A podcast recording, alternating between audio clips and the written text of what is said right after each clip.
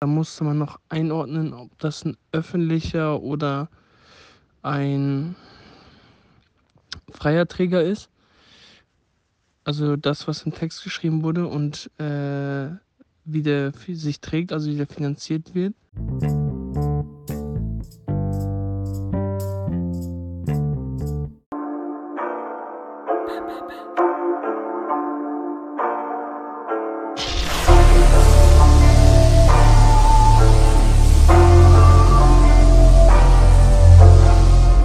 Ich habe ein gutes Beispiel für das Jalil-Thema.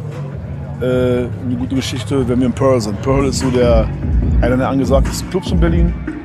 Und wir kennen da halt äh, Hengst, macht da die Partys.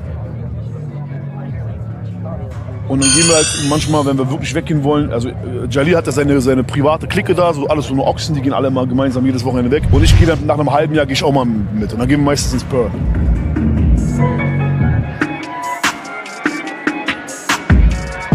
Und ich gehe da hin so und ich sehe so halt, okay, wir kommen, es gibt so VIP